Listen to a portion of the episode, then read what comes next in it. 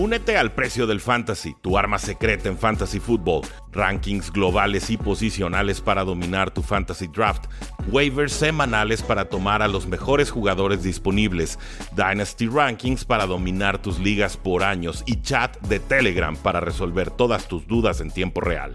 Visita stam.store diagonal precio NFL o da clic al link en este episodio para suscribirte.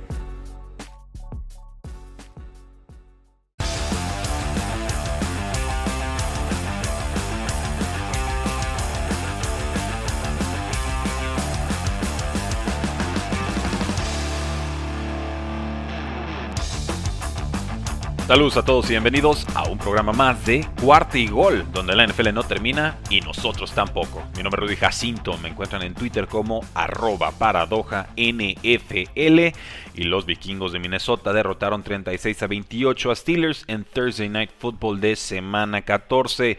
Un juego que empezó aburrido y luego se volvió emocionante con la característica dosis de dramatismo que siempre le inyecta o que permiten los vikingos en cada uno de sus partidos en esta eh, temporada. Y es increíble, Dalvin Cook 205 yardas, 2 touchdowns, eh, regresó antes de lo esperado de una lesión de hombro, nos había dicho que ya sabía jugar y lidiar con esa lesión en el campo y claramente lo demostró. Steelers finalmente responde tarde, responde bien, eh, responde, anotan como tres touchdowns en cinco minutos, ¿no? Tres y fuera y tres y fuera y tres y fuera de los vikingos de Minnesota. Háganselo ver. Pero de alguna manera Vikings se mantiene vivo en la temporada con un récord ya de 6-7. Steelers cae con un récord de 6 y 6 y 1. Yo ahí, eh, porque no soy fan de Steelers verdaderamente, pero sí me gustaría ver el primer 8-8-1 de la historia. Ahora que tenemos un juego extra en temporada regular, pues bueno, ese sería el récord punto 500, el récord perfecto eh, o perfectamente medio, ¿no? Perfectamente promedio a ver si conceden mi deseo. Pero además de Dalvin Cook, tuvimos una buena actuación del receptor KJ Osborne, tres recepciones, 83 yardas, un touchdown. Eh, Justin Jefferson, 7 recepciones, 79 yardas, un touchdown. Estaba imparable por momentos importantes del partido. Y del lado de Steelers, pues bueno, Najee Harris haciendo lo propio, ¿no? No supera la marca de las 100 yardas, pero 20 acarreos, 94 yardas por tierra. Sí tuvo 3 recepciones más 10 por eh, yardas aéreas, un touchdown también por esa vía. Eh, Deontay Johnson, pues muy participativo, lo que quieran, 5 recepciones, 76 yardas, pero suelta más de un pase de touchdown. O por lo menos soltó un pase de touchdown y hubo otras que sí, eh, verdaderamente la dan en las manos de Sarten y dices, es que no, no puede ser, no, no se va a quitar esa reputación de, de soltar pases próximamente. Chase Claypool, 8 recepciones, 93 yardas. Yo lo senté en mi liga de fantasy fútbol. Preferí jugar a, KJ Osborne. No, no lo lamento. También a Van Jefferson en otra liga lo puse. Veremos si funciona o no. Pero bueno, con Claypool lo más dramático, llamativo es que les quedan 30 segundos en el reloj. Tienen que recorrer todo el campo para anotar touchdown y luego hacer la conversión de dos puntos. Y Chase Claypool se nos queda celebrando porque consiguió un primer down. O sea, lo que es no tener la cabeza en el partido, estar más preocupado por tu TikTok, por tu carrera en NFL y por tu equipo. Eh, llega un linero eh, de, Steelers, lo regaña, el quita pelota y se, ofende.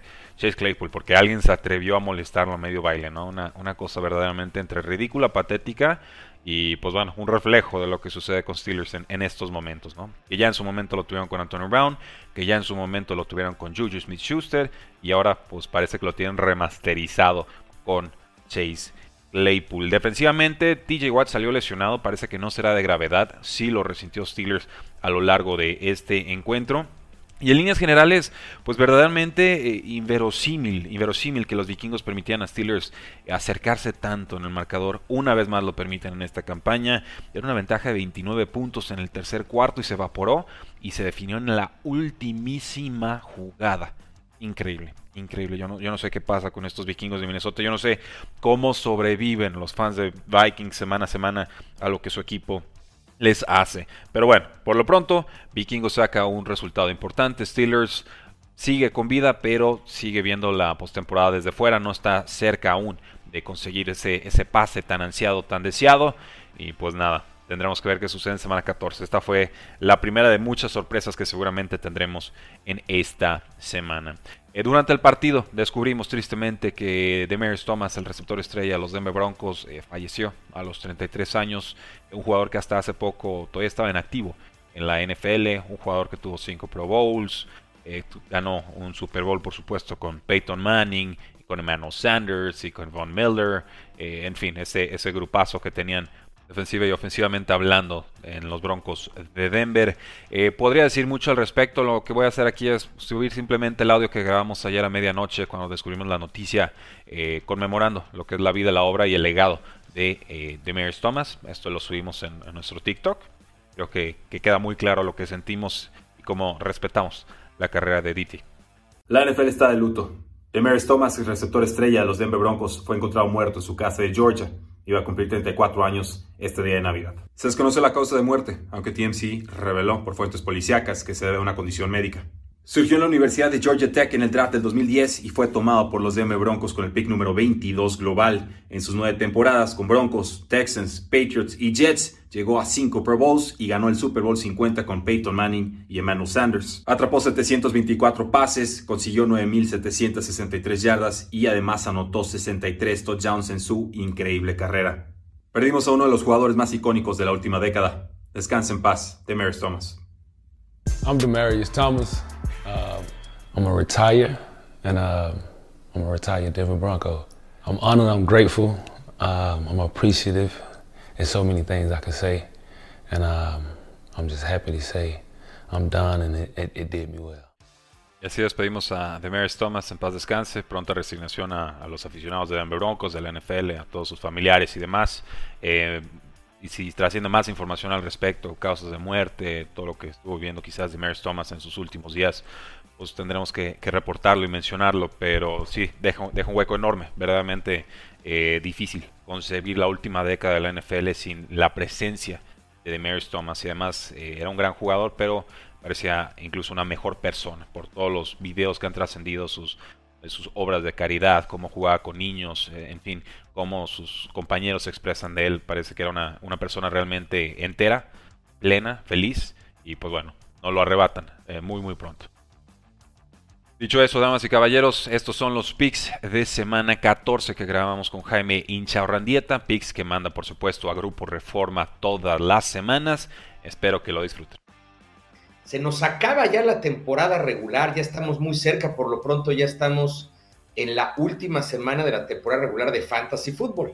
Hoy me puse mi, mi gorra de Fantasy Football, pues recordando, se acaba el Fantasy y ya, ya se empieza a sentir la, la nostalgia, pero bueno, la verdad es que están las cosas todavía muy revueltas en la NFL y, y bueno, eso, eso, eso le da esperanzas a todos, ¿no? Claro, y aquí tengo unos, unos datos antes de meternos de lleno con los picks, Jaime. Eh, Adam Steele en Football Perspective hace una recapitulación de lo que son los quarterbacks cada semana, de cómo jugaron, y nos dice, como ha sido el caso durante casi dos meses ya, las ofensivas de la NFL vienen en declive y eso continúa en semana 13. Los puntos anotados bajaron de 24.8 por partido el año pasado a poco menos de 23 puntos este año. La liga está promediando 11 yardas por pase completado y si esto se mantiene será el porcentaje más bajo en la historia de la NFL, nos dice. Y también ha habido una tendencia muy clara en cuanto a touchdowns y la relación con intercepciones. Nos dice, al inicio de la temporada, 3.5 touchdowns por cada intercepción. En estos momentos, solamente dos touchdowns por cada intercepción. Entonces se vuelve complicado jugar en el frío, en los elementos, empiezan a pesar más los juegos terrestres, la defensiva, lo vimos en ese Monday Night Football de Patriotas contra Bills. Eh, cuidado, esa es como mi advertencia general para el público apostador. Diciembre es una bestia muy distinta a lo que fue septiembre a noviembre. Completamente completamente sí hay que estar muy atento porque como tú además bien dices, además de las estadísticas que, estamos viendo y no mienten, eh, se vienen tiempos, eh, de, o sea, se vienen momentos difíciles en el clima. Ya empiezan, ya empiezan a, bueno, este partido de, de Bills contra, contra Patriots, pues había un aeronazo, las condiciones del juego estaban difíciles y eso es lo que vamos a empezar a ver en muchos estadios sin lugar a dudas. Eh, vientos huracanados y los que sepan jugar en los elementos sin techo tendrán una ventaja sobre los que no. Pero Jaime, vamos con nuestros NFL Picks de semana 14. Eh, ya tuvimos ahí el resultado de Vikingos contra Steelers. Estamos grabando un poquito antes, así que nos omitimos la opinión, pero pasamos de lleno a los equipos que están en semana de descanso. El bye week, los Colts, Dolphins, Pats y Eagles no jugarán esta semana. Así que vamos con los Cowboys que son favoritos a domicilio por 4 puntos y medio sobre el Washington Football Team con un over-under de 48. ¿Quién te gusta de los dos en este duelo divisional? Fíjate que me voy por la sorpresa, Rudy. Eh, yo mandé a cancha al grupo Reforma. Soy el único que se animó, siendo que la línea, pues, eh, están ampliamente favoritos los Cowboys con menos cuatro y medio. Yo sin línea me fui a que este partido creo que puede dar la sorpresa Washington. Washington es un equipo que he estado viendo en las últimas semanas, no yo, sino lo hemos estado viendo todos en las últimas semanas, ha despertado su defensiva que nos estuvimos prácticamente burlando de ella durante semanas y semanas, parece que está funcionando. Es increíble que estén jugando pues bien sin Chase Young. Eh, y bueno, ahí van. La verdad es que el coreback lo está haciendo, lo está haciendo muy bien. No traen tight los dos tight están lesionados, pero de alguna manera salen, están saliendo a flote. Por otro lado, es un eh, eh, eh, son de estos partidos difíciles porque son partidos divisionales, o sea, Washington y Dallas se conocen bien. Yo confío más en, como estratega en Ron Rivera para este, por ejemplo, para este encuentro y que juegan en casa. Entonces yo creo que le van a sacar un susto a los Cowboys que si bien han estado jugando bien, la verdad es que son un reflejo de lo que ha sido la temporada. Es si hay un equipo reflejo en esta, de esta temporada, son los Cowboys donde una semana te salen impresionantes y otra semana te pierden por una maraca contra los Broncos en, Dallas. Entonces, no puedo confiar en alguien tan inconsistente eh, contra un equipo que si bien estuvo muy mal durante la temporada, está cerrando bien. Y como tú bien lo dijiste, las defensivas están siendo muy, muy importantes en, este, en estos juegos. Regresa, regresa Cooper, eh, bueno, regresa, exacto, exacto, regresa Mary Cooper con eh, Lamb, lo cual hará que un Gallup no lo veamos lucir como lo vimos las semanas anteriores, pero híjole, no sé, sigo sin confiar y es válido, Jaime. Finalmente es válido porque sí, Washington ha dado, se ha visto más solvente en las últimas semanas. No con brillantes, eh, de, pronto con marcadores un tanto ajustados, ¿no? Que fue como 17-15 contra Seahawks, cosas así. El aquí lo ha hecho bien, pero yo voy a aguantar con los vaqueros de Dallas. Creo que el techo que nos han mostrado es más alto que lo que nos ha presentado en estos momentos Washington, que justito va ganando. Creo que Dallas ya con sus tres receptores en cabalidad, en salud, podrán recuperar un, mejor nivel. Y, si esto se vuelve una especie de tiroteo, pues Taylor Henneke le va a entrar con todo. Pero yo aquí más bien estoy viendo un, guion de juego negativo para Washington. Taylor Henneke obligado a pasar un poco más de lo que quisiera eh, el Washington Football Team. Y que eso lo saque quizás de su, guion de juego ideal, que ya sabemos son series ofensivas larguísimas, correr 8, 10, 9 minutos por, por serie, no prestar la pelota y en defensiva pues tratar de asfixiar. Entonces veo un juego apretado, sabroso Cowboys a domicilio no en su mejor momento. Voy a aguantar con Cowboys, tú vas con, Washington, pero definitivamente tomo los más cuatro y medio de, del Washington con el spread. Y de over-under, eh, creo que será altas, pero no la, no la voy a, recomendar. Pasamos entonces a los, a los, Jaguars contra los Titans. Jaime, agárrate, Titans favorito, 9 puntos, over-under de 43 y medio. ¿Quién gana y por qué? Ay, Dios mío, mira, Sé, que, tu cuerpo te pide decir Jaguars. Sé que el cuerpo te pide decir Jaguars. Es que, ¿sabes qué? No creo en los Jaguars, no les creo nada. No, no, no, no, no. No hay nada. Lo que pasa es que Tyrants, lo que pasa es que Tyrants, si lo hemos platicado, los Tyrants en este tipo de juegos que dices, bueno, este es papita, son los que se complican. Eh, por lo menos ahora tienen el regreso ya de, de, Julio Jones, que le ayudará mucho a, a, Tannehill. Eh, el bye week creo que les puede ayudar muchísimo. Yo sí confío en, este chavo, en Donta, Donte Foreman. Me parece que lo hizo muy bien hace, hace un par de semanas junto con el otro running back en este momento. Se dio su nombre, pero creo que va a ser... Exacto. Pero realmente yo creo que, que, este hombre nada más fue famoso por una carrera realmente importante que hizo la semana pasada y le está dando demasiada importancia para este juego. Real, en realidad ahí el corredor, y por algo le dieron 20 carries la semana fue eh, Dante Foreman, y eh, pues viene, viene, viene mucho mejor. Los Jaguars ya empezaron con problemas en vestidor.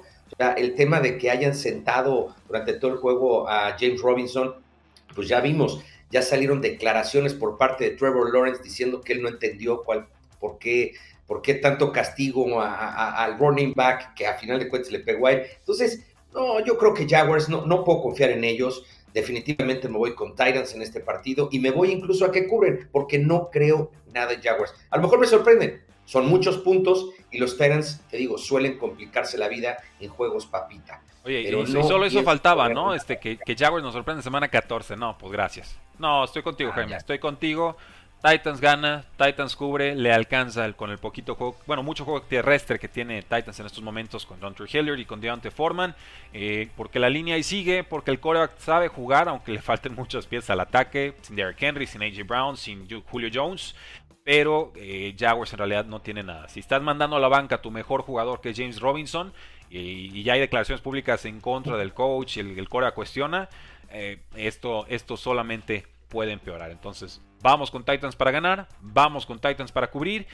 Y pues de altas o bajas, eh, puedo ver un touchdown basura por ahí de Jaguars, pero ni le entren, hombre. Eso es, eso es tentar al destino. Exactamente. Es un, es un voladazo. Eso. Pasamos con los Seahawks, que son favoritos por 8 puntos y medio contra los Houston Texans. La noticia, por supuesto, no juega Terrell Taylor por lesión. Vamos nuevamente con David Mills. Este equipo de Texans no es el de inicio de temporada, ya no mete las manos al fuego. Eh, Seahawks ya nos dio una buena exhibición contra San Francisco. Generalmente lo, San Francisco Russell Wilson le tiene tomada la medida a, a Kyle Shanahan. ¿Alcanza Seahawks a cubrir? Porque yo sé que vas con Seahawks para ganar. Sí, yo creo que sí alcanza a cubrir vía un Russell Wilson mejor. O sea, ha sido la mejor versión de Russell Wilson desde que regresó de la, de la, de la lesión. Eh, por otro lado, la defensiva de Seahawks es, de llamar la atención. Hablando de defensivas, tú pusiste el tema arrancando el programa. Los Seahawks había sido una, una defensiva bastante floja por lo que hace al perímetro aéreo. Sin embargo, en las últimas semanas esa defensiva ha mejorado enormemente. Si jugara Tyro Taylor en este partido, eh, confiaría más en que pudiera apretarse un poquitito más el juego. No por la extraordinaria manera de jugar de Tyro Taylor. Es un veterano, le sabe. Por la extraordinaria manera de cuidar el ovoide. Eh, y, aquí me parece que, que, Miles no precisamente es eh, el, el, mejor guardaespaldas de la bola en el partido. Y creo que va a haber muchos errores por parte de Texans que seguramente capitalizarán los Seahawks. Yo voy Seahawks y también creo que cubren la línea. no me meto a altas y bajas. No, no, no, no tiene caso. Creo, ahora digo, creo que van a ser altas, ¿eh? Y van a ser como treinta y tantos de, de, Seahawks. Tendría que ser, si no, sí preocúpense realmente por estos, eh, Russell Wilson y compañía. Gana Seahawks, cubre Seahawks, no juega Jamal Adams fuera el resto del año en reserva de lesionados, el mejor safety del NFL. Eh, qué, fiasco de trade, Jaime. Eh, dos primeras rondas, una tercera le mandan a los Jets y luego le dan un contratazo de como 16, 17 millones anuales. Eh, multiplicas todo lo que han hecho los, los Seahawks para tener contento a Jamal Adams y el dolor de cabeza que se quitaron los Jets encima y, lo limitado que es Jamal Adams en el campo que como pass rusher te puede ayudar, pero en cobertura de pases quizás el peor de su posición. negociazo. Negociazo los Jets que toman malos picks, pero qué bien los revenden también. Sam Darnold la, libró bastante bien. Increíble. Así es. Bueno, pasemos con los Raiders que juegan contra Chiefs. Jaime, uno de los juegos más importantes de la semana. Raiders, eh, pues en seria desventaja en este partido. Chiefs favorito por 10 puntos, over-under de 48. ¿Quién gana y por qué? Yo creo que va a ser una repetición del partido que vimos eh, hace semanas, cuando se enfrentaron eh, estos mismos equipos, pero en, el, en Las Vegas. La defensiva de, Kansas ha mejorado enorme y la ofensiva, pues, es cosa de que, de que es, es cosa de engrasar tantito, ¿no? La, la ofensiva de, los Chiefs. En cualquier momento va a explotar. De hecho, creo que el último partido donde explotó fue precisamente contra los Raiders. Así es. Y, yo creo que lo van, yo creo que les van a repetir la dosis. No creo que le encuentren por donde todavía los, los, los Raiders. Y como tú dices, son partidos sumamente importantes. Los Chiefs no pueden perder un partido más en esa división porque se la pueden perder. Así es, estamos eh, vigilando el estatus de Darren Waller, está cuestionable, yo creo que va a jugar el Tyrant de estrella del equipo.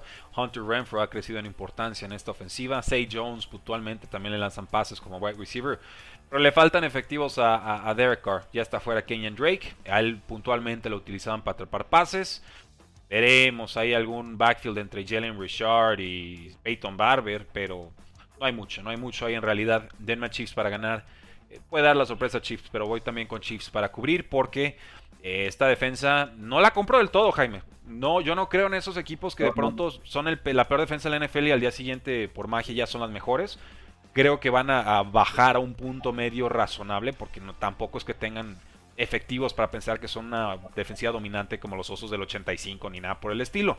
No, no. O sea, no, porque así están jugando ahorita. Tú ves los puntos y, y no están permitiendo puntos. Yo creo que ahí va a haber una regresión pero de todas formas tendrían que ganar y tendrían que cubrir este partido. Over-under, no me interesa ni de chiste tocarlo. Vamos con los Santos de Nueva Orleans. Saints favorito por 5 puntos y medio contra los Jets. Jaime Saints eh, a domicilio. Saints con un Tyson Hill que corrió para más de 100 yardas, pero lanzó 4 intercepciones. Varias de ellas al final del partido ya muy a la desesperada. Eh, suspendido Deontay Harris, una, la amenaza profunda quizás por excelencia este equipo, es bajito pero muy rápido, va a estar fuera varios partidos. Eh, juega Alvin Camara, parece que ya está entrenando a cabalidad. Y con los Jets, con los Jets está lesionado Tevin Coleman, lleva fuera varias semanas Michael Carter, Elijah Moore día a día con una lesión de cuádriceps y Corey Davis fuera el resto del año. Está bravito el partido porque hay mucho efectivo caído de ambos lados. Así es, Rudy. Mira, la verdad es que es un partido al que le tengo pánico. Eh, Así, de plano, pánico.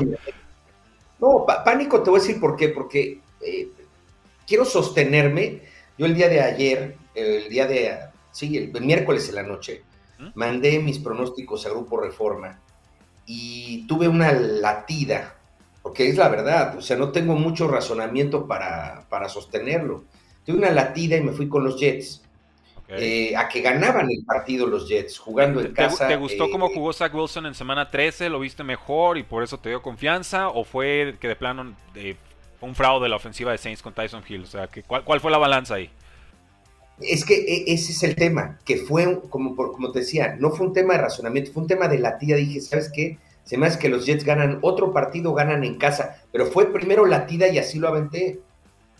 Pensándolo bien, o sea, después de hacer un análisis, pues eh, sigo con esa latida que no tiene sentido. No creo que Tyson Hill vaya a repetir un juego donde lance cuatro intercepciones. Al contrario, yo creo que va a ser, por ejemplo, yo en, mi columna eh, que sale el día de hoy viernes en, en el punto com de cancha sobre fantasy fútbol, yo este, pronostico a Tyson Hill como el mejor eh, coreback, no solamente que puedes obtener en eh, free agent, si es que todavía existe en algunas ligas, sino yo en la columna donde pongo a quienes eh, propongo para que jueguen, que no son evidentes, lo puse en primer lugar a él y creo que va a estar mucho mejor que varios de los evidentes. Entonces, híjole, la verdad es que este partido, por eso le digo, digo que le tengo pánico, porque yo ya publiqué que ganaban los Jets y no tengo razones para sostenerlo. Ok, bueno. Las razones van por el lado de, Nueva Orleans. Para, mí, pues digo, finalmente las ofensivas se pueden hacer daño. Eh, no es que crea mucho en la ofensiva de Saints. Creo mucho en Sean Payton, pero Sean Payton no juega. Sean Payton manda jugadas, Sean Payton propone, Sean Payton explica. Sean Payton no lanza pases, ni corre, ni bloquea.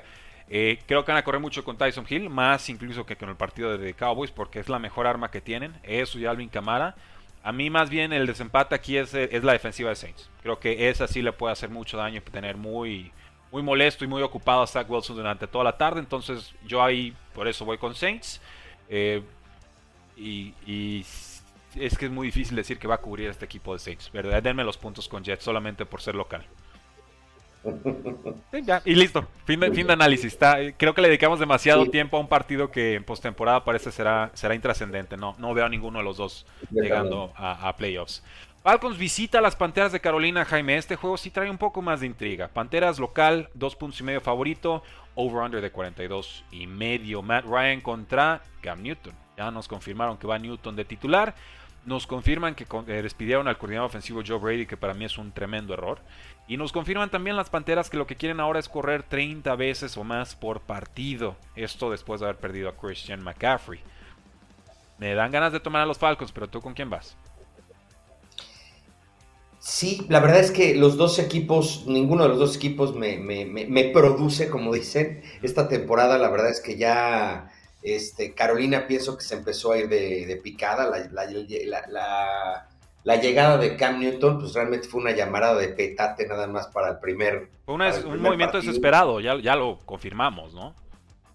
Así es, y, y los Falcons igual, ¿eh? Los Falcons también ha sido un equipo que que como que quiere despertar y no. Y además cuando Falcons despierta lo hace en su casa. No es un equipo que juegue bien afuera. Eh, Carolina creo que le tiene tomada la medida a, los, a los Falcons, aunque bueno, son dos coaches que de alguna manera tampoco se conocen del, todo, no han tenido tanta, tanta experiencia llevando a, o sea, estando en este, en este en este partido, ¿no? Que ya Carolina ya le pegó a los Falcons en la, en, la anterior ocasión. Y de hecho, eh, Stephen Gilmore fue muy importante parando en seco a, Petis, eh, que no creo que vaya no creo que vaya a poder ser el arma importante de Falcons. Eh, tendrían que recargarse en un Russell Gage. En un Cordero Patterson. él, es el factor clave para mí pero también me encanta DJ Moore. O sea, yo ahí sí te digo, veo un partido trabadito con algunos puntos. Eh, trae un poco más en defensa Panteras. Cam Newton va a correr, no va a pasar tanto. DJ Moore te ayuda bien. Y son locales. O sea, pues ya cuando. sí, entre equipos gitanos, pues denme a los Panthers, ¿no? Yo, eso es mi, así lo llegué a mi conclusión. Y no, igual estoy de acuerdo. Yo voy, así lo mandé a reforma con Panthers y obviamente cubre la línea de menos dos y medio es, es prácticamente un pick, ¿no? Entonces, un, sí, entonces... Ahora, lo que sí voy a decir es, que sí me gusta el over en este partido, ¿eh? Sí me gusta el over. Te lo, te lo, te, te, lo secundo. Ah, vamos con el over de 42 y medio en este partido de Falcons contra Panthers. Y vamos con este Ravens Browns, Browns local y favorito, dos puntos y mm. medio. La gente se bajó del barco de los Baltimore Ravens, que eran líderes divisionales, Jaime, la semana pasada y no compraron. Y no compraron y perdieron contra Steelers en un intento de conversión de dos puntos. No lo consiguen y además pierden al cornerback Marlon Humphrey. El resto, o bueno, por lo menos esta semana lo perdieron. Creo que ya el resto de la temporada también. Eh, cinco cornerbacks, cinco lesionados de distintos grados de, gravedad, de, distintos niveles de complicación.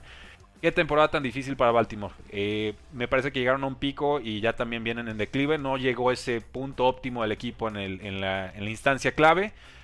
Y no sé cómo veas este partido, porque tampoco es que Baker Mayfield esté para tirar cohetes. David Njoku, Tyrant, está en la lista de COVID-19. Eh, Harrison Bryant, un buen Tyrant, también está fuera por lesión. Eh, son dos equipos muy golpeados. Mira, la, ventaja es que eh, si, a, menos de que me corrijas, tengo entendido que va a estar jugando Chu y va a estar jugando Karen Hunt. Hunt. Y regresan los dos, sí. Eso ha sido realmente la parte más importante de la temporada de los Browns. O sea, los Browns cuando, cuando tuvieron estos dos eh, monstruos de la carrera, les fue bien. Regresan otra, ahora otra vez juntos. Eso creo que puede ayudarlos muchísimo juegan en casa y los Browns, perdón, y los, y los Ravens, yo creo que en toda la temporada han tenido dos victorias contundentes. De acuerdo. Eh, lo, demás ha sido un récord que si solamente ves eh, las estadísticas de los, de los Ravens y no ves este y no ves eh, el récord de partidos, podríamos pensar que los Ravens han, esta temporada han estado mejor de lo que aparece. Y lo cierto es que han estado ganando hasta de milagro. Partidos muy apretados. Eh, los, simplemente los, los eh, Detroit Lions, que apenas acaban de ganar su primer partido la semana pasada después de 13 intentos, ¿no? después de 13 intentos o de, o de 12 intentos, este, logran su primera victoria. Pero la verdad es que todos los que vimos el partido entre Ravens y Lions sabemos que la verdadera victoria de los Lions llegó o debió haber llegado mucho tiempo antes y fue precisamente contra, contra Ravens. Entonces, yo le voy a dar mi voto de confianza a los Browns. Pienso que ganan el juego y cubren la línea porque los Browns van a entrar con todo y me parece que es un equipo que con esos dos corredores le pueden hacer gran, gran, gran daño a Ravens. Y entonces que hablar de Miles Garrett, un candidatísimo a Defensive eh, Player of the Year, junto con TJ Watson, dos ahí claves en la pelea eh, divisional por ese premio defensivo. Y ya lo vimos, Steelers le presionó 6, 7, 8, 9 veces a, Lamar Jackson, ¿no? Y dicen, ah, es que Lamar Jackson no hace nada. No, pues es que ya sus tackles son de papel maché. Es que la línea ofensiva no hay y los corredores no son explosivos.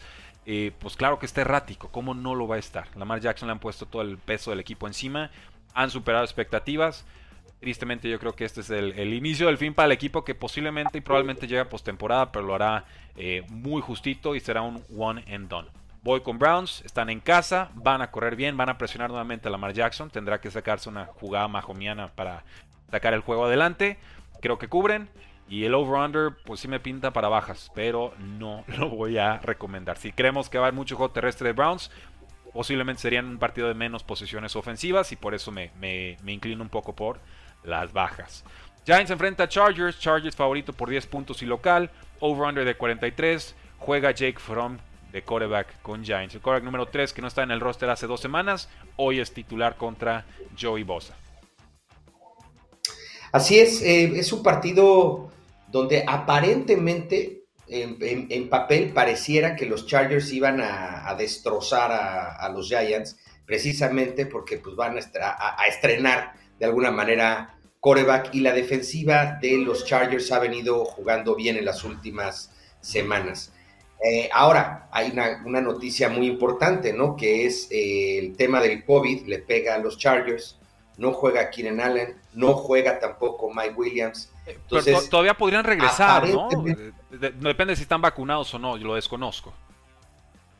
Eh, tengo entendido que sí están vacunados, pero estaba yo leyendo un artículo que al parecer solamente uno o dos jugadores han regresado eh, antes de siete días que les diagnostican el, COVID. O sea, probablemente no les dé tiempo. Entonces, yo estoy, yo parto en mi análisis de que no van a estar. Ahora bien, eh, creo que se están con, con, con, con, Guyton como que sería el, el, receptor fuera a, a, hacer las veces de un Keenan Allen pero se les olvida que hay otro Josh eh, Palmer. Josh Palmer, que fue la eh, segunda selección esta del draft de esta temporada, es un jugador muy parecido, muy parecido a Mike Williams. Un receptor muy fuerte, grandote, corpulento, y que además ha hecho apariciones esta temporada. Incluso ya anotó y las pocas veces que lo ha buscado Herbert le ha cumplido. Mucho más que Gator. A Gator lo ha buscado más, pero por la juega más un slot muchas veces. Entonces yo creo que los Chargers eh, sí van a ganar el partido. Eh, y van a cubrir, Jaime, dilo, dilo, dilo, sin miedo. Ya sé que son tus Chargers y te, causan dudas. Ya le tengo miedo a mi equipo. Ya ves, la semana pasada ya incluso Incluso los daba por perdidos con los Bengals y bueno. E, ese es el partido más raro del año. Ese es el partido más raro. 24-0 Chargers, se acercan 22-24 Bengals y luego 17 puntos sin respuesta de Chargers. O sea, yo no recuerdo un juego así tan marcado en los momentos del partido. Pero aquí está fácil, Jaime. Son locales, tiene a Justin Herbert, sigue Austin Eckler, sigue Jared Cook. Tienen buenos tight ends los Chargers si quieren jugar con formaciones un tanto más exóticas. Pueden jugar con dos running backs. A mí me gusta mucho Justin Jackson todavía. Y estoy, estoy contigo. Yo, yo a Jalen Guyton después del partido que dio como amenaza profunda la semana pasada. Y, lo que yo estudié de Josh Palmer, que me gusta como valor, como, como pues no como relevo de Mike Williams, porque creo que Williams finalmente se quedará con el equipo después de esta gran temporada. Eh, pero sí me gusta como talento. Y si le van a dar más oportunidades, quizás un poquito más en el slot o en un rol más tradicional, pues venga, ¿no? Yo creo que Justin Herbert puede, puede realizar. Y también creo que va a haber puntos defensivos, porque pues, Jake Fromm, suplente de Buffalo, ahorita rebotando con los Giants, ¿cuánto se puede saber realmente de un libreto de jugadas que cambió hace tres semanas? ¿No? Sí, no, no. No hay nada. No, no, no, yo creo que se van a aprovechar un poquito los Chargers, pero me da cosa decir que, que va a ser una arrastrada porque luego son muy buenos para callarme la boca. No, bueno, entonces si no lo dices tú, lo digo yo. Yo creo que esto va a ser una paliza de Chargers contundente y a lo que sigue. Y si no me sale, búsquenme en arroba paradoja NFL, no pasa nada, ahí platicamos. Lions contra Broncos, Broncos favorito por 10 puntos y local, over-under de 42 y medio. Y desde ya digo, Jaime, muy bonita la victoria de Lions. Yo no compro, ¿eh? Yo vi sus conversiones en tercera oportunidad y convirtieron 2 de 11. Eso no es un guion ganador porque jugó preventiva, de, de, de, prevent defense, Mike Zimmer y se le cruzaron los cables ahí, se olvidó que tenía que defender. Pues ya está, felicidades Lions, pero yo no compro, yo creo que aquí gana Broncos y cubre. Estoy completamente de acuerdo contigo y más jugando y más jugando en, en, en Denver. Ese estadio es difícil y, y, y Broncos creo que en Denver traen una defensiva incluso más seria que la que presentó los Vikings contra Lions. De acuerdo, de acuerdo. Y le van a correr a placer. También Javonte Williams está transformado en un jugadorazo. Y Melvin Gordon ya está entrenando también. Entonces parece que recupera efectivos broncos. Creo que les alcanza. Nada más vigilar el estatus de DeAndre Swift. Yo creo que vuelve, pero no está confirmado todavía. Sencillo, a lo que sigue. Broncos gana, Broncos cubre, over-under. Creo, creo que se va a cubrir. Me iría con las altas en este juego. Creo que la será permisivo. Eh, 49ers contra Bengals. Este juego es, creo, el más difícil de diagnosticar esta semana, Jaime. 49ers a domicilio, favorito por punto y medio. Eh, vienen de perder contra los Seahawks. Bengals, por contra, vienen de este partido tan errático contra Chargers, pero son locales. Bengals o gana por paliza o pierde por paliza, y por eso es tan difícil tomarles el pulso. Y además, me preocupa que Joey Bosa está siendo golpeado en mayor porcentaje de sus jugadas de pase que la temporada anterior cuando criticábamos tanto a los Bengals y se reventó la rodilla en, uno de sus tantos sacks. Creo que por eso hemos dejado de ver a Jamar Chase como amenaza profunda.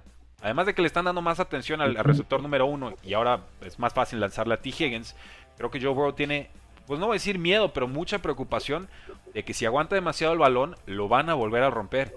Y la verdad, estoy con él. Creo que esa es la forma correcta de ajustar. ¿Quién gana y por qué?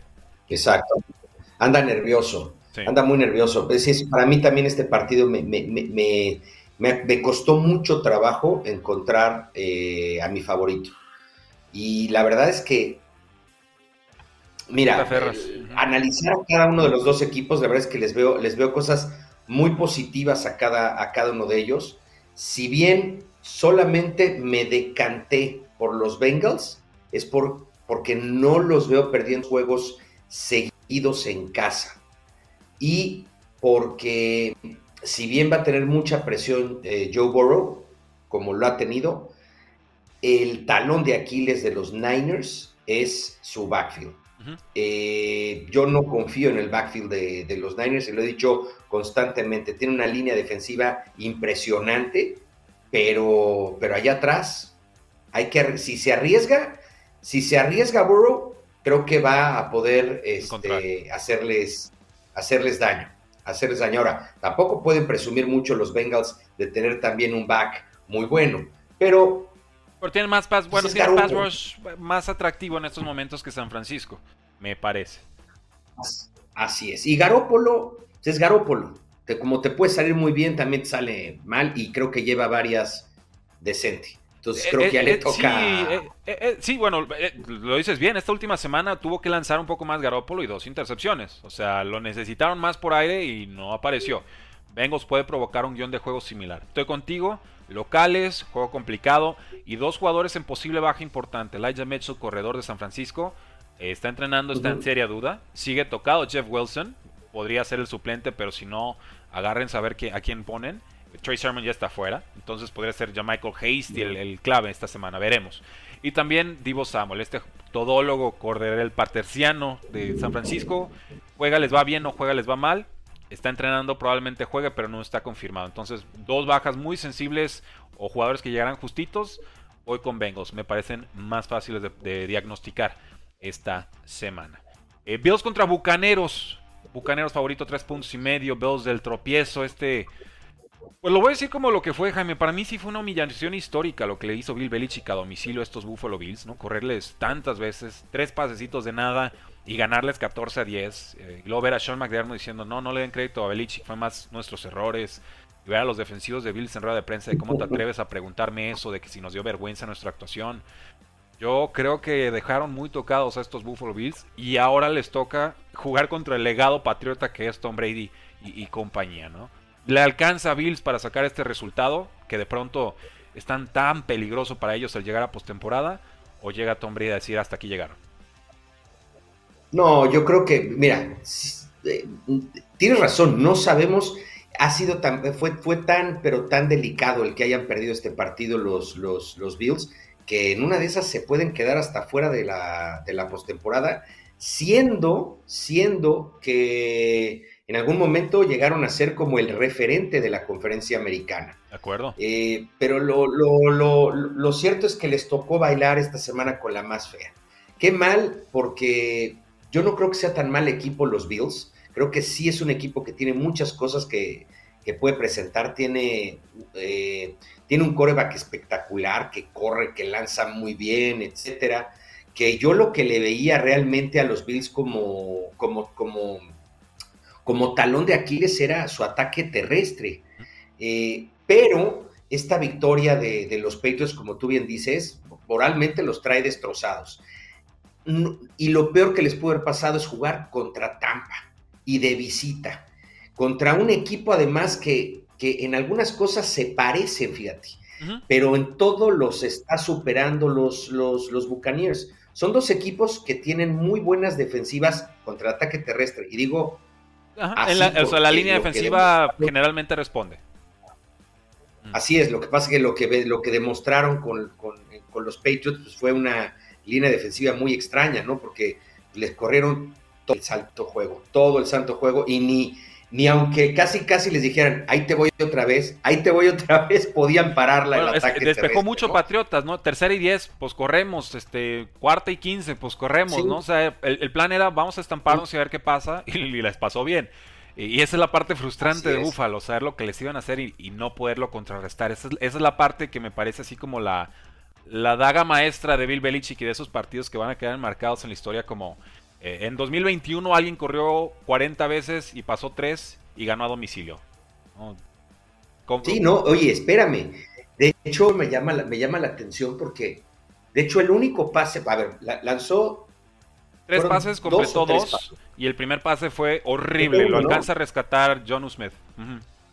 Ese es el que te iba a decir, que además el pase completo fue muy mal lanzado. Sí, malísimo. Pésimo, o sea, lo, lo, lo voló pero muy bien el, receptor. Pero bueno, en fin, eso ni siquiera fue importante realmente en el partido, fue una anécdota, ¿no? Pero eh, te digo, no, no veo por dónde le puedan ganar a los, a, los, Buccaneers. Y, yo creo que se los va a comer Tom Brady en su casa. la verdad. Estoy, yo estoy contigo, Jaime. Tom Brady está ahorita para es, de, hecho, de hecho, yo doy eh, uno, máximo dos pronósticos cada semana y esta temporada, en ese único o dos pronósticos que doy semana a semana en mi com, voy en el 75%. Órale, Y esta semana, esta semana, con toda la temporada loca, claro, pero es que voy, voy a un solo juego o máximo. Un parlay o un partido. Y esta semana, el, el partido que escogí es precisamente este de Buccaneers. Veo que Buccaneers le va a ganar por por más de tres y medio a los Bills. Estoy contigo, tienen mejor quarterback, tienen mejor línea ofensiva, tienen mejor eh, grupo, nivel en estos momentos de receptores abiertos y tight ends, eh, con Gronkowski, con Chris Godwin, con Mike Evans. No está Antonio Brown, está en riesgo de que lo recorten del equipo por andar de payaso con su credencial de vacunación. Pues claro, Bruce Arians sobreviviente de cáncer tres veces y está inútil caminando sin tapabocas, pudiendo contagiarlo. Yo también pensaría en cortarlo, pero bueno, volviendo al partido, gana Buccaneers, Bills queda muy tocado. Ojo con los Delfines de Miami. No están muertos y es gracias a que Buffalo Bills está colapsando en la división. Eh, pasamos entonces a este. Oye, dime, dime. Antes te digo una cosa, fíjate, y que quede así grabado ahorita para la posteridad. Si no cortan a Antonio Brown, los Buccaneers están de regreso en el Super Bowl. Si no lo cortan. Si no lo cortan. Yo, yo no lo cortaría por lo mismo, porque a cualquier otro inútil ya lo hubieran cortado. Pero este inútil juega muy bien y se entiende con Tom Brady. Ese es el tema.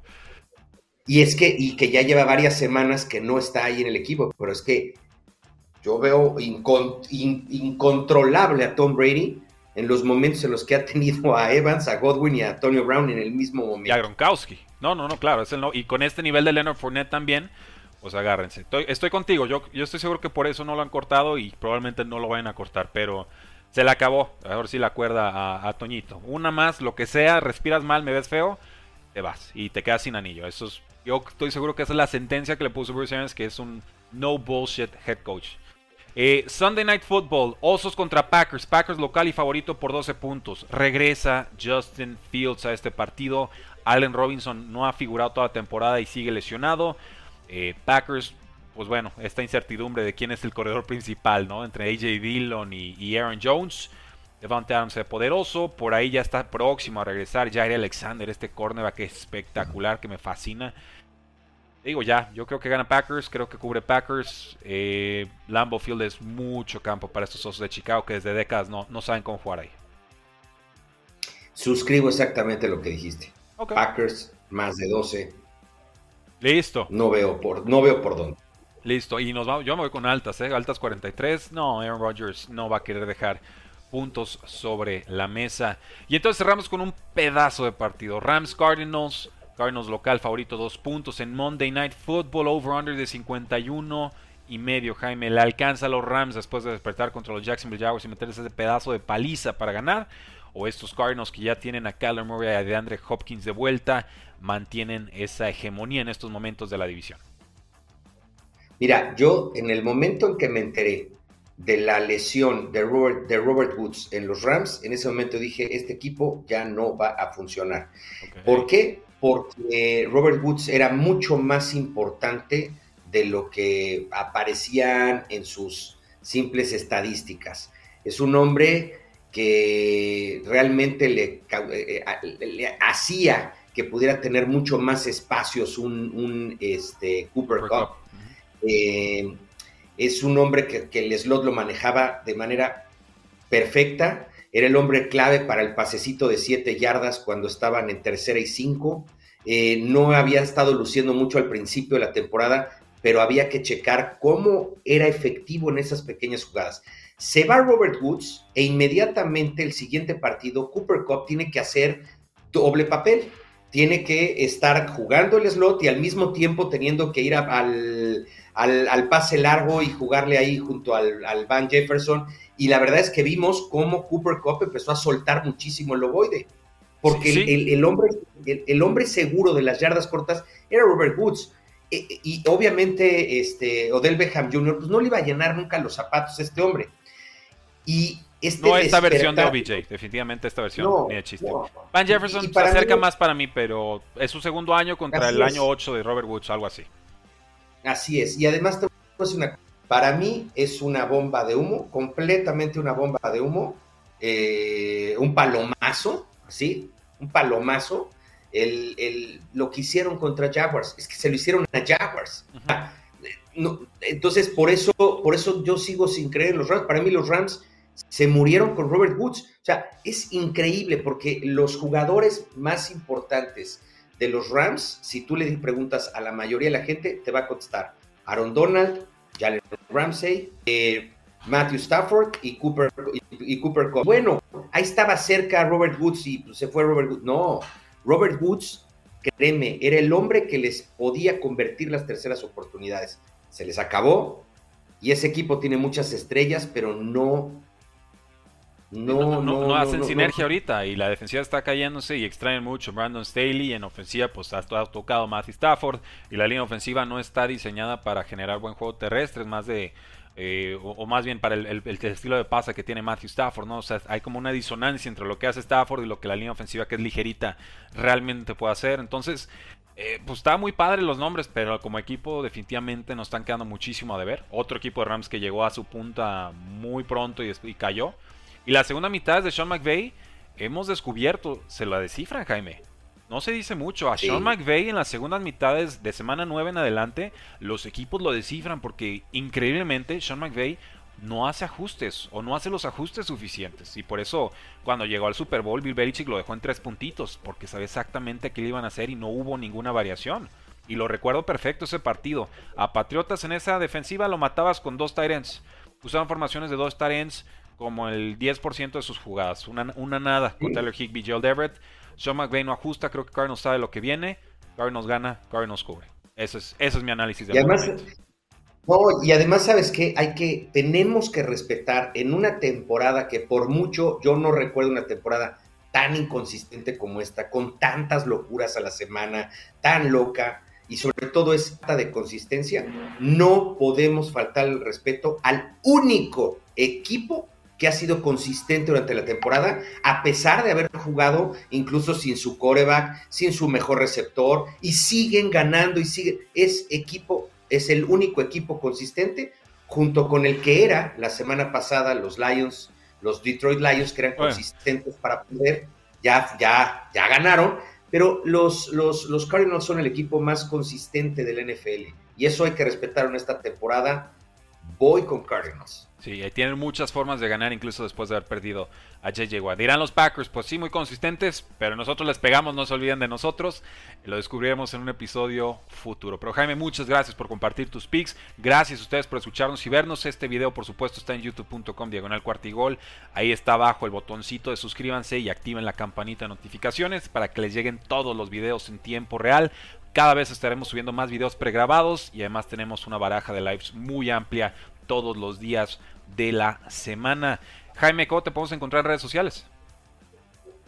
Bueno, en arroba en chaurrandieta, en lo que es el, Twitter, y este otra, una cosa que se, me, que se, me, olvidó, muy importante, este partido sí me juego las altas, ¿eh? Sí creo que van a ser más de 51 puntos. Eso sí es, sí es importante. Y bueno, pues me encuentran ahí en arroba chaurrandieta por, por Twitter, y pues bueno, en mi columna dominical en el impreso de cancha de eh, periódico Mural, periódico Reforma y periódico El Norte. Igual ajustes pues, última hora, café americano, domingo, 10.30 de la mañana hora del centro de México. No se lo pierdan, ahí pueden lanzar dudas de apuestas, de quién gana, quién pierde, a quién alineo, a quién siento, a quién tiro, quién te cae bien, quién te cae mal. Échenlas. Ahí está Jaime, platica con su cafecito una hora y media. Está muy a gusto el programa, aprovechenlo. Yo soy Rudy Jacinto, estoy en Twitter como arroba NFL. Síganos en todas nuestras redes sociales. La NFL no termina y nosotros tampoco. Cuarta y gol.